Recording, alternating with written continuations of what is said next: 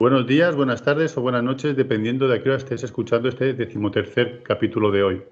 En esta ocasión entrevistaremos a Guillem Ibars, periodista, creador de contenidos y cofundador de una empresa de comunicación para empresas de proximidad. El tema del que vamos a hablar es sobre marketing de contenidos como estrategia de digitalización de empresas.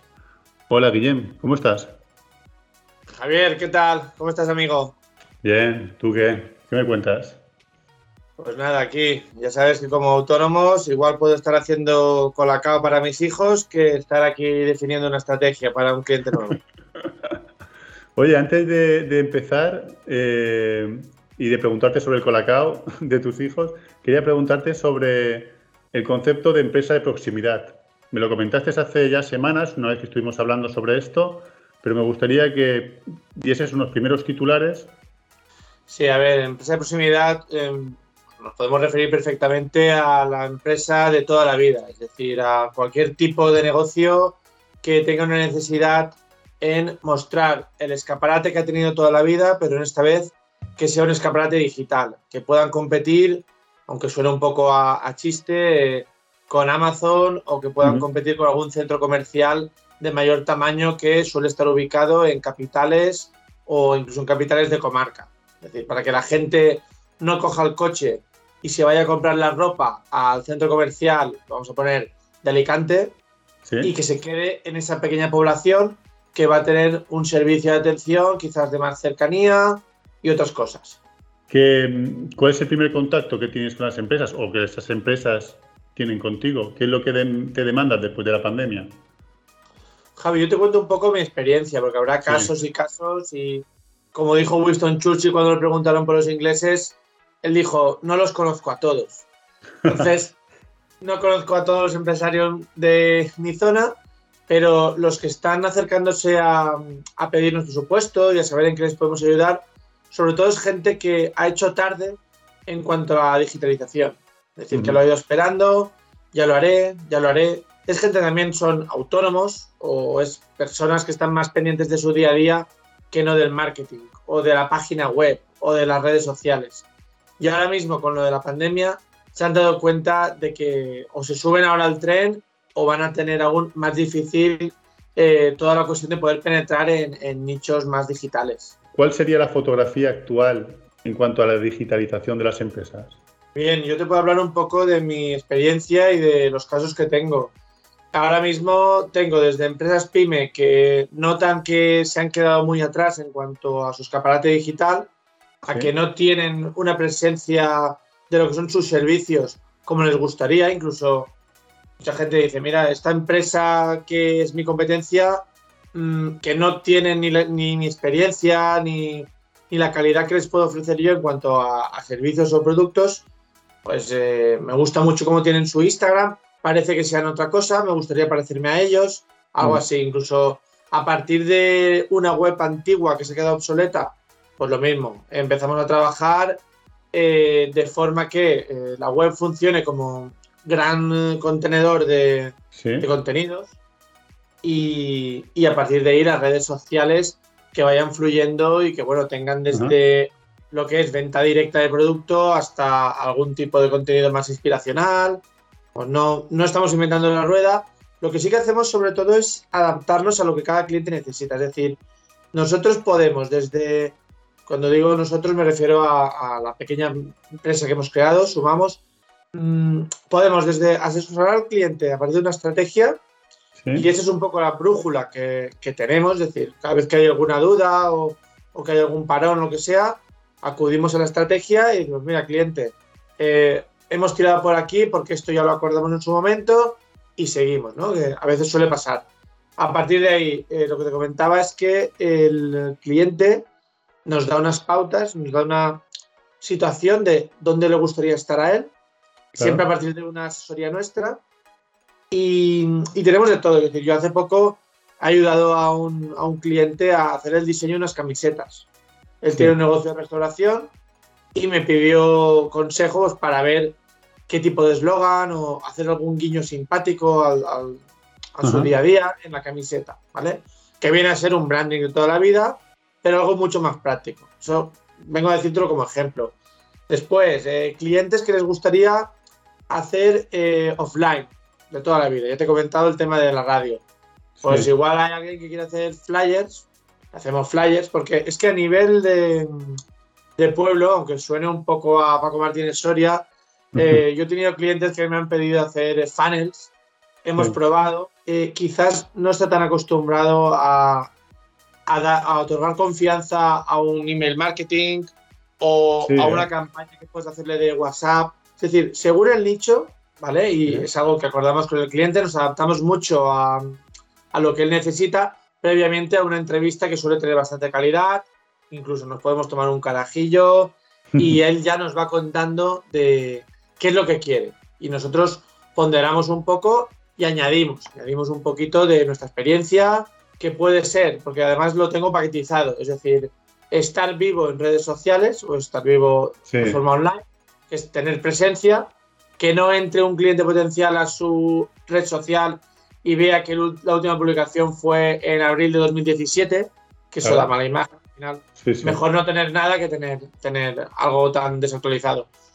O incluso hay gente que sí que nos pide algo más, nos pide pues un mantenimiento de la web, una estrategia de contenidos, que si quieres después hablaremos más sobre ello.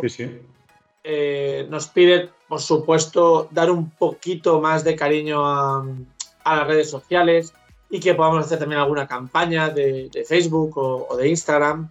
Entiendo que lleve entonces que la empresa de proximidad a la que contactáis o contactan con vosotros, también hay un proceso entre ese deseo de digitalización y luego la realidad propia de, su negocio, que en algunos casos, bueno, pues tendrá un trayecto más largo hasta esa digitalización o más corto, o tampoco hay que, por lo que me comentas, hay que desestimar ya la parte offline si esta gente le ha funcionado. Lo que estamos intentando, lo que estáis intentando es profesionalizar un poco más esa comunicación y esos contenidos y esa estrategia para que ellos eh, vean que a medio o largo plazo van a poder querer estar donde quieren, tanto online como offline, como empresa, ¿no? Sí, sería un buen resumen. Es decir, aquí lo que se trata es de plantear una estrategia en la que el cliente pueda seguir trabajando con la confianza de siempre en, eh, un contexto offline de toda la vida, pero que para gente, digamos, eh, más joven, llámale cliente millennial o como quieras, que está más habituado a, mm, a comprar eh, de forma online, incluso a informarse a través del móvil, pues se adapte también y, lo vayas añadiendo. Es decir, que puedan encontrarse en la misma tienda un nieto y una abuela. y que le digan, buen ejemplo. ¿qué haces por aquí? Pues mira, te estoy comprando. tenemos un cliente precisamente que es un, negocio muy tradicional, que es una carnicería. Pero es una carnicería que el hombre se ha dado cuenta de que puede vender online porque su producto ser embutido en este caso, eh, la gente lo requiere fuera de su pueblo. Y entonces él lo envía. Pues bueno, al final se puede encontrar perfectamente, como decíamos, eh, ese nieto que se ha ido a estudiar a la capital, pero que quiere seguir comiendo, el pueblo, toda la vida, y el de la abuela que le está preparando a la familia comida del domingo. ¿Para qué sirve el marketing de contenidos y, cómo afecta la estrategia? Bien, en cuanto a, lo que es la estrategia, para mí es clave. Es decir, aunque es cierto que la tendencia pueda ser que todo sea mucho más gráfico, que todo entre más a partir de infografías, a partir de vídeos cortos. Siempre va a haber gente que, va a querer leer un poquito más o mm. incluso para darte cierto posicionamiento, si trabajas bien en SEO, incluso para dar cierta vigencia y, presentar a, ese cliente como experto, como referente de tal sector, siempre un poco más de contenido eh, va a ayudar. Va a ayudar y lo estamos viendo porque de vez en cuando algún cliente me lo comenta. Oye, el post este que has puesto, que pensaba que era una chorrada, al final sí que me han comentado que está guay porque nos sitúa, porque le ha ayudado también a entender mejor lo que hago. Exacto. Y, y no queda mal. Es decir, siempre se intenta pues, eh, poner algún vídeo embebido, hacer alguna foto con más calidad para que, para que llegue mejor. Pero tanto a efecto SEO como a efecto branding, como a efecto incluso de poder presentar eh, una buena gama de servicios sin entrar en long tails y en historias, porque al final el cliente que yo me estoy encontrando mm, no quiere que le des un cursillo de palabras en inglés de mercadotecnia. Lo que quiere es que le puedas ayudar. Incluso mm, te comento, Javi, en algunos casos, trabajando a partir de la confianza intentando que el cliente vea resultados, he tenido casos que el cliente, al final, después de unos meses, me ha preguntado, oye, ¿y tú no me llevarías a mí el marketing de todo? Porque a mí me llama el de la radio y no tengo tiempo, me llama el del periódico para hacer anuncios, no tengo tiempo, eh, me piden, tú mismo me pides temas para redes sociales y no tengo tiempo. Prefiero que después de seis meses de estar trabajando juntos en confianza, que seas tú la persona.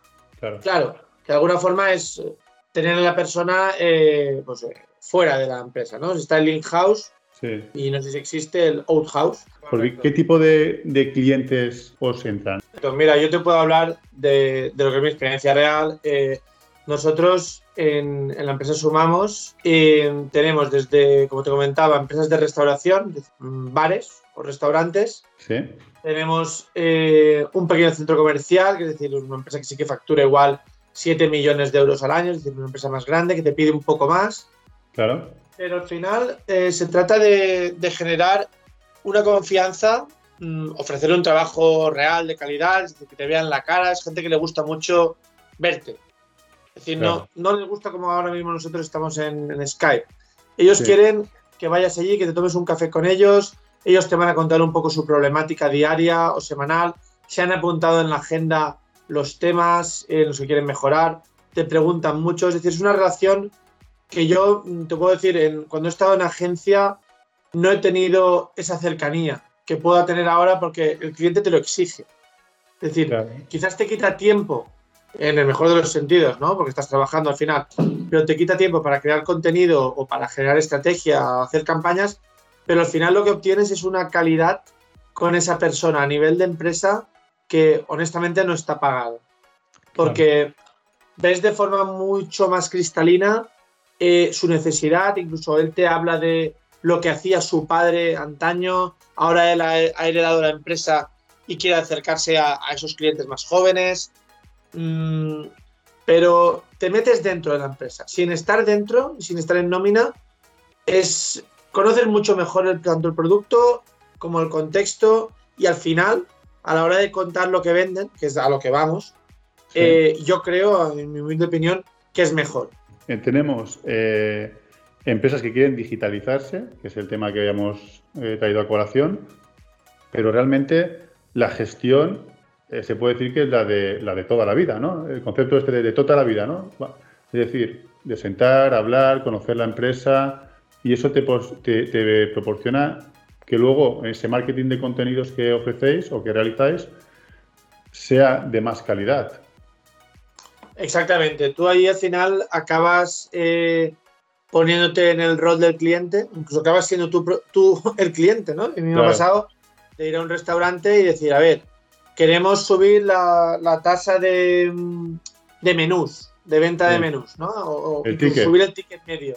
Sí. Pues tú directamente el cliente te invita, porque es así, vas ahí de morro y comes de gorra y te dice, a ver, eh, quiero que te sientes ahí que me digas en qué no te ha gustado, qué crees que mejorarías, y de repente tú te ves como, como pues si fueras un, experto de gastronomía, sin levantar mucho el vuelo, pero dice, pues bueno, le voy a decir bajo mi propia experiencia qué haría o qué no haría, o incluso te llevas a otra gente de tu contexto, que son clientes potenciales, es decir, te pones en el papel de, del buyer persona. Sí, coño, de repente soy yo el buyer persona.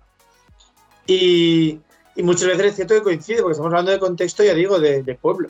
Es decir, busca una persona de 40 años que tenga familia, que busque una buena experiencia gastronómica, sigo con el ejemplo de, los bares, Y, que, que pueda consumir. Entonces, directamente eh, tú pasas a, un nivel de conocimiento del producto o del servicio mucho más elevado que si me llama un cliente, que también los tengo, de, de Alicante o de Valencia, que tú no vas allí, allí a consumir porque le estás haciendo diseños para redes sociales, contenidos para redes sociales, que está muy bien, pero quizás es más frío todo. Por un lado es como más automático, ellos te, dan el bruto, entiendo, de la información y tú ya lo pones en bonito. Y, Pero por otro lado, ese comercio de proximidad, ese del del pueblo, te facilita también que el proyecto en sí, aunque parezca pequeño, para ti te aporte mucho más a nivel personal, a vosotros a nivel personal, y a ellos también, entiendo. Claro, es como dices, Javi, hay un vínculo eh, bastante potente porque lo que al final busca el cliente, y me ha pasado en varios casos también, es que tú te comprometas. Es decir, que veas cómo funciona, que vayas allí y puedas eh, comprobar de primera mano que el salón, por ejemplo, del comedor, y sigo con un ejemplo de restauración, eh, no está lleno y que tú mm, vayas a ayudarle de forma real, porque él te está invitando, te está llevando allí. Y, y, al final es bonito porque, porque realmente tú confías en que, en que va a ir bien, tienes las herramientas para que aquello pueda funcionar mejor y, y el trabajo te da una satisfacción extra porque ves cómo va creciendo, cómo va mejorando, el cliente está contento. Entonces, eh, ya digo, es, todo como más real, ¿vale? Porque también hay modo de ver, eh, la cuestión de marketing mm, suele ser, y lo he dicho antes, muy fría o más fría de lo que nos gustaría a veces.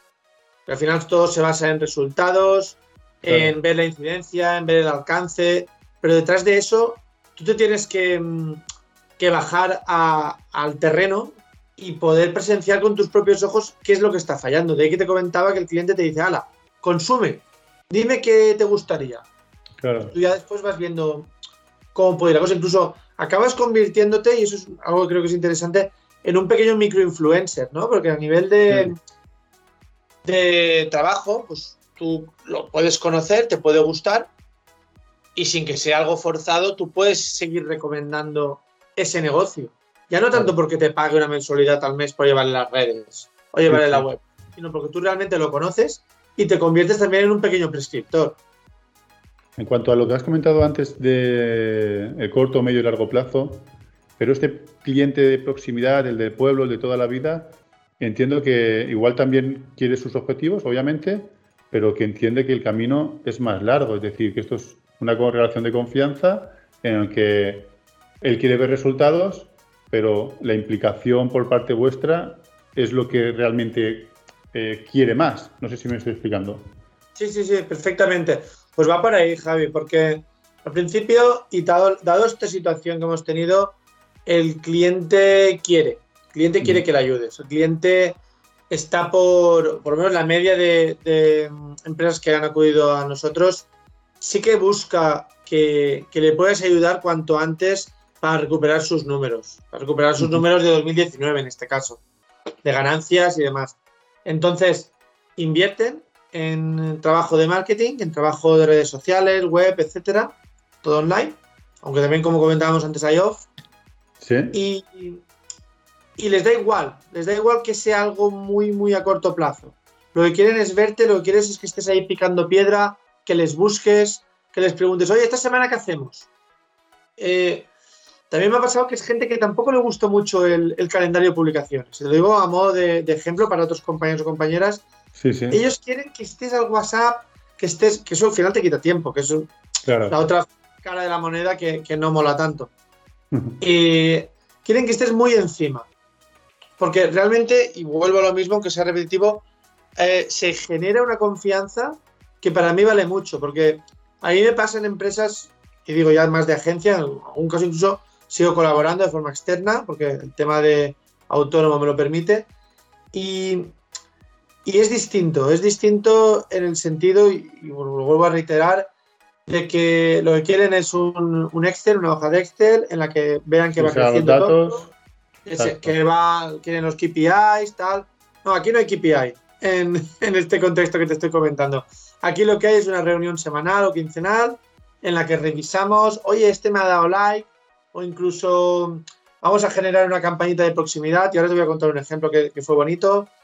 Y lo que quieren es que estés cerca de ellos, porque ellos tampoco tienen mucha idea de, redes sociales, hay gente que sí, pero más a nivel de usuario.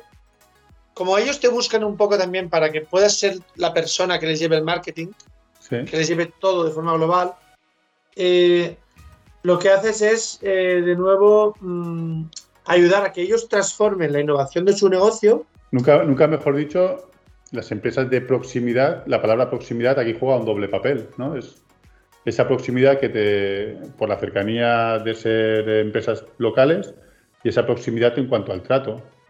Eso es, es lo que, es lo que me gustaría transmitir, que, espero que esté quedando claro que, que es algo que aunque tú trabajes en un plano digital, mm, es como que estás dentro del ordenador, ¿sabes? Como las series estas de los Simpsons que de repente te digitalizan al personaje y tú estás dentro de las propias redes, porque al final el cliente te coge de la mano y te mete dentro.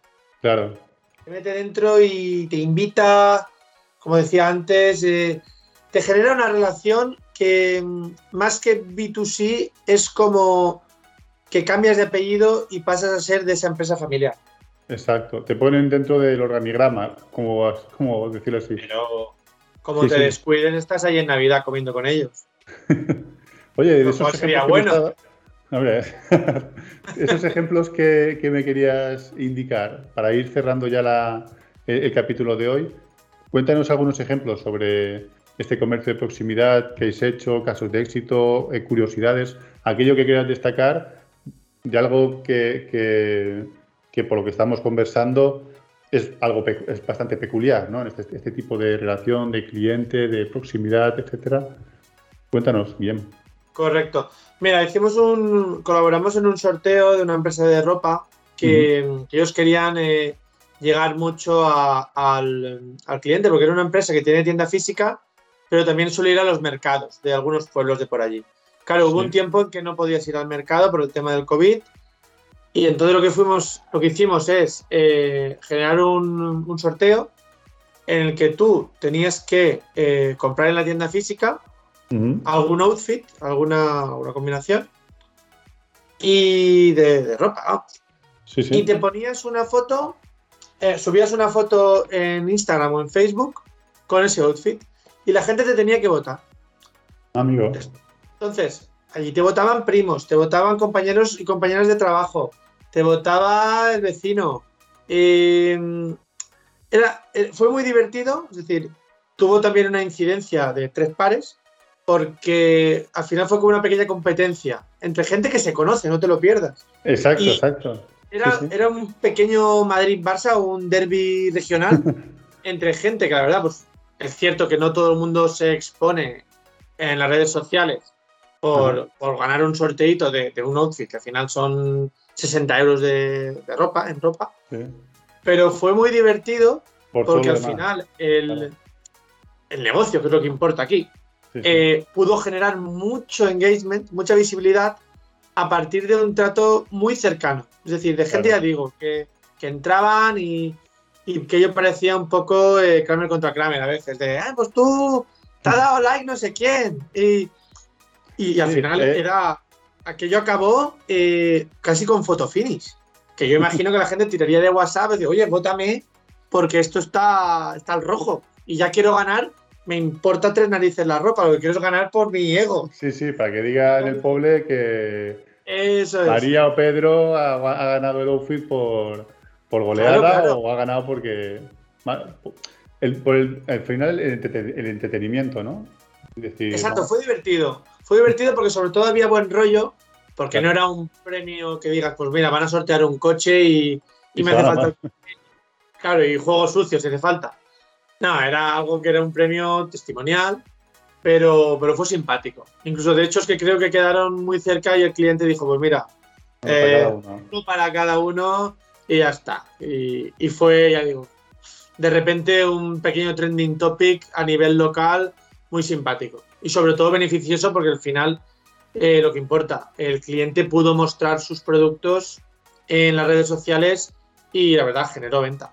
Sí, ¿no? Y visibilidad y reconocimiento de marca y al final recuerdo, que es lo que busca el cliente, que cuando, y volvemos a hilar, si quieres, al principio de la conversación, cuando has comentado de que no se vayan al centro comercial a comprar un outfit, ¿vale? Su camiseta, tal, sino que puedan ir al comercio de la esquina, al de Enriqueta o al de Pedrín, que también lo tiene, lo tiene a buen precio, va a tener un trato también amable, cercano contigo y, y no hace falta coger el coche para eso, ¿no? Exacto, y aquí ya pues, se rompe una lanza sobre lo que es el, comercio de, cercanía o proximidad que hablábamos antes, Javier. Es decir, el tema de yo he hecho contenido sobre ello, sobre, oye, muy bien, ves eh, al centro comercial y compra, elige todo lo que quieras porque lo vas a tener, pero al final, el día que tu hijo o tu sobrino busque un trabajo y no se quiere ir del pueblo porque en el pueblo se vive muy bien, tenemos la playita, tenemos a tu gente, tus amigos de toda la vida. Claro, si tú ayudas también a, destruir, entre comillas, el negocio local, después no pidas tener tu presencia o tu estilo de vida en, el pueblo que te ha visto nacer. Claro. O, por ejemplo, hemos hecho campañas un poco más simpáticas de decir, eh, sin mencionar nombres, ¿no? Pero era, algo como, seguro que a tu Inditex de turno, mira, sin mencionar nombres, le pides que te guarde dos pares de zapatos y te los pruebas y me los devuelves mañana, algo así. O cuando entras por la puerta de tal tienda de centro comercial grande, que cotiza en bolsa, etcétera, que fabrica en Malasia también, por supuesto, eh, te dice, ah, mira, pues me ha entrado precisamente una chaqueta o, un polo de estos que te gustan más tipo fit, de tal color. Pruébatelo, a ver si, qué te parece. Eso se pierde, se pierde en los grandes, en los grandes centros comerciales en los que además se ve, ¿no? Ahora incluso eh, los cajeros están desapareciendo, va directamente a una máquina que pones el producto y te vas, ¿no? Ese comercio de proximidad del que vosotros estáis ahora eh, visibilizando más, eh, me gusta el concepto que has comentado de eh, hay que rescatar o hay que intentar que, las cosas del pueblo se queden en el pueblo para la gente que se quiera quedar en el pueblo pueda tener esa vida, esa vida que, de cercanía, de buen rollo, de apúntamelo, de ahora a mi madre, lo recoge mi primo. Eh. Como sabes, ahora mismo se están creando también pequeñas comunidades eh, que ayuden a posicionar mejor el, comercio local, incluso Mm, yo veo en mi zona, que es la comarca de Marina Alta en Alicante, que, se crean pequeñas sinergias, es decir, no hay problema en que tú puedas ir a comprar al pueblo de al lado. Si tal tienda te gusta más o tiene más solera más vigencia, al final lo que se trata es que, tú seas competitivo y, que puedas vivir. O sea, que puedes vivir bien, no hace falta que te cambies el coche todos los años, pero que perfectamente puedes convivir y decir, pues mira, ahora me voy al centro comercial, que no, no, te van a disparar ni va a ser algo criminal, puedes comprar allí y demás. Pero que ciertas cosas las puedas consumir en un sitio y ciertas en otro y, haya sobre todo normalidad y, naturalidad. Guillem, ya para, ir cerrando este, este capítulo, eh, ¿qué consejos darías? Vamos a ver, como comentaba antes, eh, yo no conozco a todos los empresarios y empresarias del mundo, pero basado en mi experiencia, sí que iría de cara. Es decir, a mí algún cliente de confianza me lo ha dicho, me ha dicho, mira, me ha gustado que, vengas a explicarme en una terminología que yo puedo entender eh, cuál es el problema, qué hay detrás de mis malos resultados, qué harías tú si esto fuera tu negocio. Pero al final, ellos me enseñan incluso propuestas de otras empresas que les han pasado de tal sitio, de no sé cuántos, y se pierden. Se pierden en vocablos de pues lo que hablábamos, de long tail, de branding, de posicionamiento. Y, aquí no quiero pecar de, ir en, de no ser corporativista con el sector, ¿no? Porque al final eh, yo entiendo que nosotros lo que hacemos es adaptar una información, una comunicación que viene dada con ciertas palabras y hay que adaptarlas. Pero al cliente eso muchas veces les sabe a vende humo, les sabe a, al típico protagonista de estos infoproductos que están saliendo ahora, que tú y yo obviamente hacemos alguna bromita de, algún vendedor que se cuela por allí, de que sale una foto en Dubai que se ha comprado un Lamborghini que está chapado en oro. A mí me ha ido bien y todas esas cosas. Eh, el cliente le da terror, incluso porque ha tenido alguna mala experiencia con esta gente que, ha entrado en su negocio o ha entrado en su casa y, y ha ido un poco de sobrado de esto te lo levanto yo, esto show me the money and tal. ha ido directamente a la caja, ¿no? Más que a, conocer a, la, empresa o a la gente que, está ahí. Exacto. Es decir, ha querido dar. Trataría es de intentar adaptar la comunicación, en este caso de captar al cliente, aunque suene mal captar, o de ofrecerle los servicios al cliente de forma mucho más nítida y mucho más cercana. Y es decir, de nuevo, no estamos hablando de que el cliente de una zona pues, de pueblo, una zona más regional, mm, tenga menos acceso a formación que el que vive en Madrid o vive en Nueva York. Pero quizás por su contexto, por su entorno, sí que agradece más el que, el que tú vayas de cara y que seas cercano, que seas humilde también. Lo resumiría en cercanía, adaptación, adaptar la comunicación a, su propio lenguaje, ¿no? Y luego eh, compromiso. Hay que comprometerse con esa gente, pero lo que ellos están buscando es eso, ¿no? Un compromiso por parte de la, de la empresa que, bueno, al final es un negocio muchas veces familiar, de una o dos, tres generaciones, y que abrir las puertas a un, entre comillas, primer desconocido no es, no es fácil, ¿no? Poco a poco esa, esa confianza hace que, que te puedan poner en el nombre de, en el organigrama. Oye, Guillem, muchas gracias por este capítulo que hemos grabado. Tenemos que ver aquí pronto, ¿eh? Venga. Venga, cuídate, un abrazo. Otro fuerte.